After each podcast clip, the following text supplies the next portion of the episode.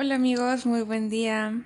Espero se encuentren muy bien, pero también sobre todo espero que se encuentren sanos. Espero de todo corazón que sus familias estén bien y también que todas las personas cercanas a ustedes se encuentren bien. El día de hoy, desgraciadamente, hay muchas personas en el mundo que no pueden decir que están bien o no pueden decir que algún familiar está bien.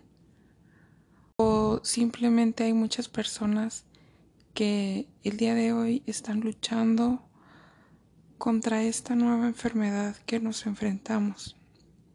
O bien, también hay muchas personas que ya han perdido la batalla.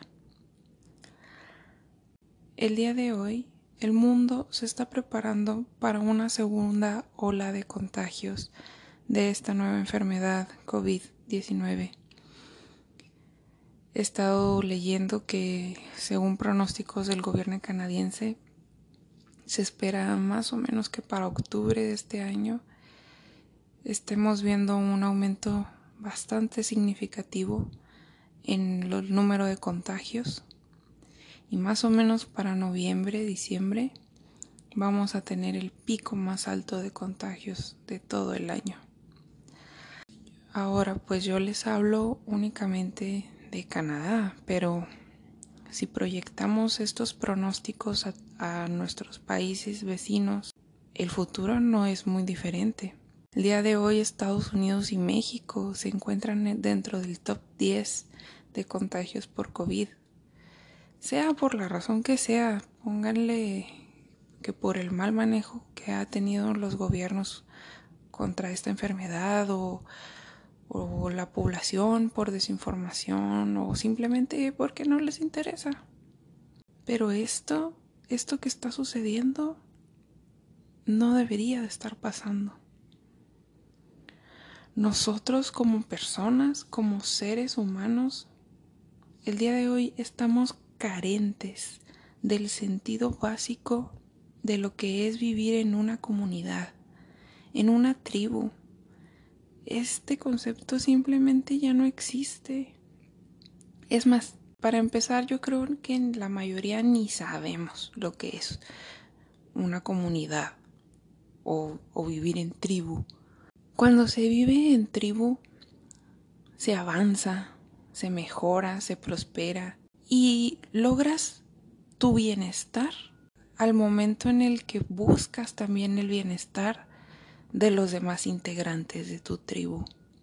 Por ponerles un ejemplo, si nos remontamos a las antiguas tribus indígenas que habitaban en la tierra que ahora nosotros decimos que son nuestras, entre comillas, vamos a, observar que estas antiguas comunidades vivían y prosperaban porque cada quien sabía su lugar dentro de la tribu.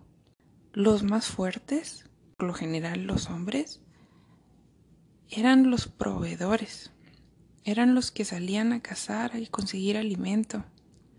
Los más ancianos son los que se aseguraban de transmitir todo su conocimiento, de enseñar a las futuras generaciones todo lo que ellos sabían. Y ellos como ancianos no eran vistos como un estorbo, eran vistos como personas sabias, personas a las cuales había que respetarse, se buscaba su consejo. Y era un honor cuidar a una persona anciana. Las mujeres se dividían las actividades mmm, según sus edades, pero también según sus capacidades.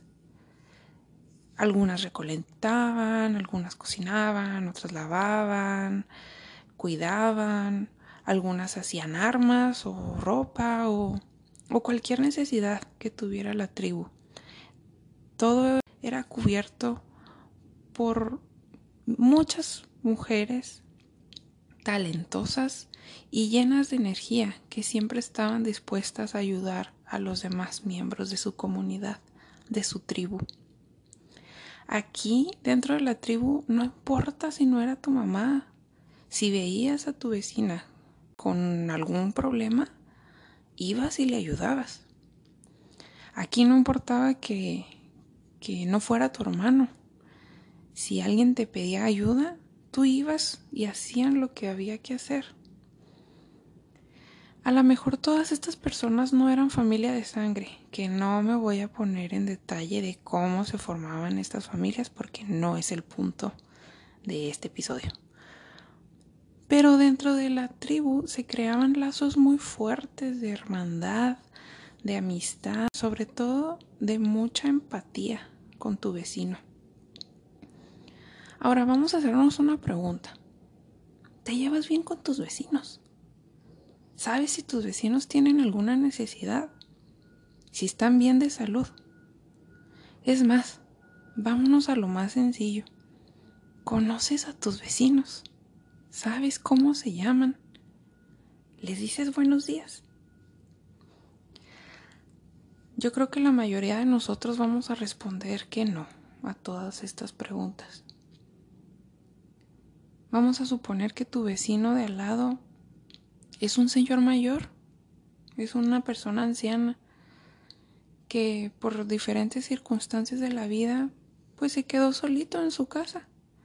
Sus hijos ya crecieron y ahora con esta situación que estamos viviendo de cuarentena, que es más difícil salir, que es más difícil tener acceso a, a nuestras comodidades, a lo mejor este señor tiene alguna necesidad y como sus hijos están también en cuarentena, no pueden ir a visitarlo, pues nadie se da cuenta de que a lo mejor se quedó sin luz o a lo mejor no alcanzó a pagar el agua.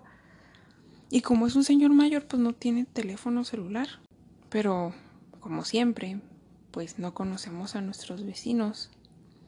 Y como tú no te dedicas ni a decirle buenos días, pues ni sabías que tenías un vecino. ¿Dónde queda nuestro sentido de hermandad? ¿Dónde queda nuestro sentido de empatía? A lo mejor alguno de ustedes tendrá algún vecinito, un niño o una niña, que ahora con la escuela en casa, pues necesitamos conectarnos a internet. Y a lo mejor ese vecinito pues no tiene internet o, tiene un internet muy de muy baja banda. Creo que nada nos cuesta liberar nuestra red unas horas, no sé, de en un horario escolar de 8 a 1, de 8 a 2, no sé. Preguntémonos, ¿dónde está nuestro sentido de comunidad si ni siquiera sabemos con las personas que vivimos alrededor? Hoy podemos ver que ni siquiera podemos acatar una simple orden de ponernos un cubrebocas.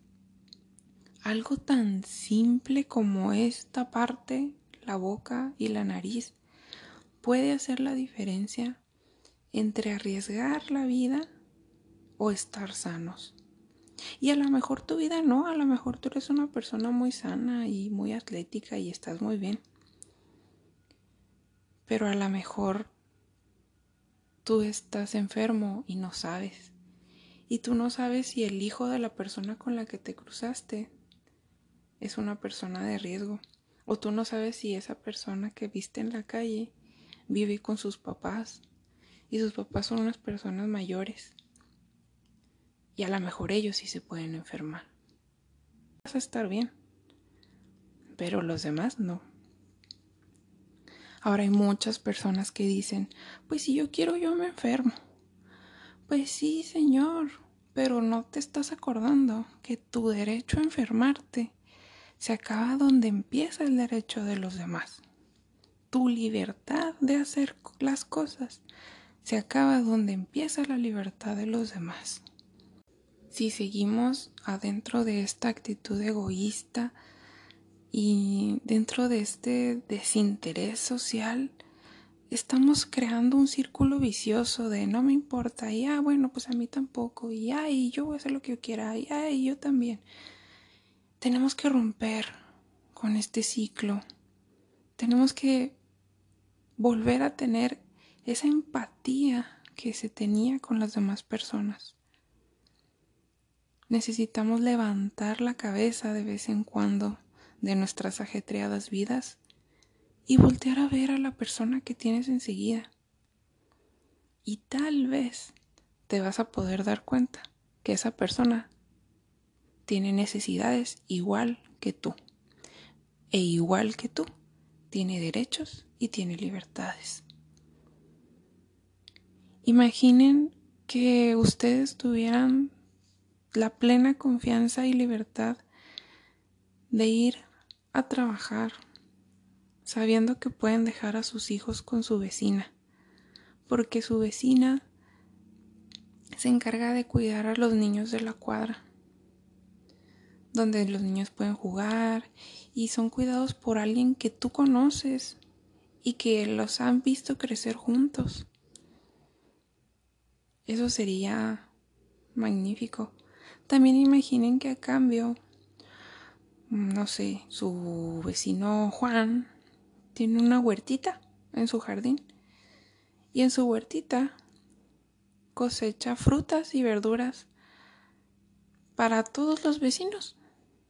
Y él lo único que les pide a cambio es que le cuiden a los hijos o que cooperen para pagar el agua o para pagar eh, los fertilizantes que se necesitan. O imagínense que en el área donde viven es tan segura que no hay robos, no hay asaltos, no hay con que, ay, ya me volaron el bote de basura o, ay, ya me bajaron las copas del carro porque entre todos los vecinos se encargan de constantemente cuidar no solo sus bienes, sino de los de la persona que se encuentra al lado.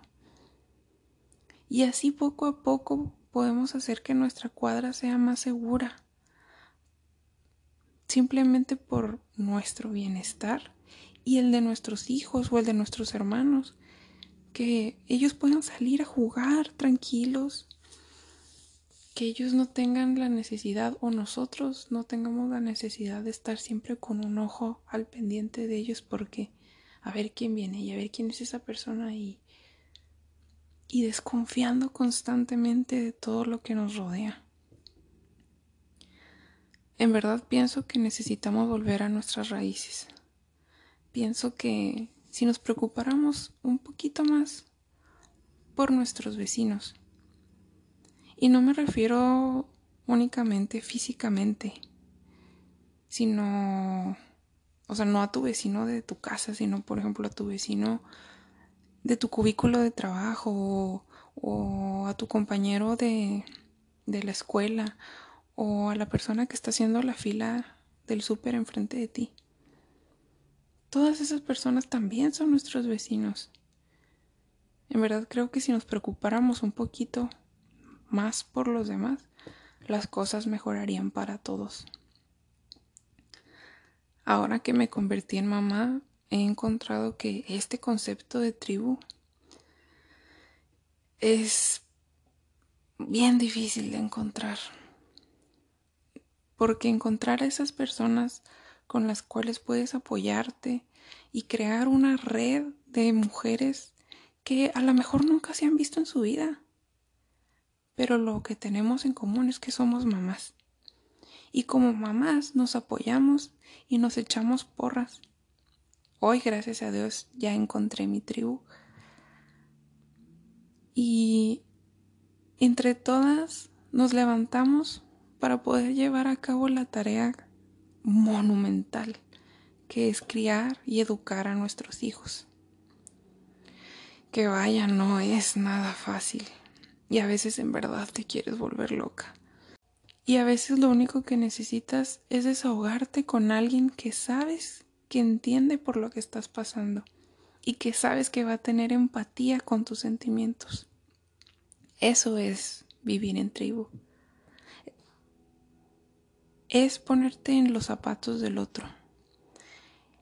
Es considerar por lo que está pasando y apoyarlo en la manera en la que tú puedas. Cada quien pone lo que puede, cada quien tiene cualidades y dones diferentes. Y todas esas diferencias es lo que hace rica a la comunidad. A veces solamente hace falta un oído, alguien que te escuche. A veces necesitas alguien para poderte desahogar y llorar. O a veces a lo mejor necesitas en verdad algún bien material, puede ser ropa o comida o, o un lugar para pasar la noche. Pero si no levantamos la mirada de nuestras vidas tan ajetreadas, pues nadie se va a dar pie para hablar. Necesitamos romper este ciclo de desinterés y de constipación social. Necesitamos empezar a crear más tribus. Necesitamos preocuparnos por nuestros vecinos y crear una verdadera comunidad. Personas con las que te puedas apoyar y crecer. Necesitamos empezar a preocuparnos. Si te dicen que te pongas el cubrebocas porque con eso vas a cuidar a tu vecino, yo creo que no te lo deberían de pedir dos veces. Hazlo. No te va a pasar absolutamente nada. Me gustaría saber si concuerdas con lo que con lo que siento, con lo que pienso. O a lo mejor no, a lo mejor piensas totalmente al contrario y lo mejor es vivir de una manera individual. No sé, me gustaría escucharte. Mándame un mensaje, mándame una nota de audio, Recuerda que me puedes encontrar en redes como vero.podcast. Espero que al menos los deje pensando un rato y puedan analizar y hacer un poquito de conciencia que el futuro de la humanidad del día de hoy se encuentra nada más que en nuestras manos y es nuestra responsabilidad salir de esta pandemia. Pero si todos cooperamos, va a ser muchísimo más fácil. Muchas gracias por escucharme y hasta pronto.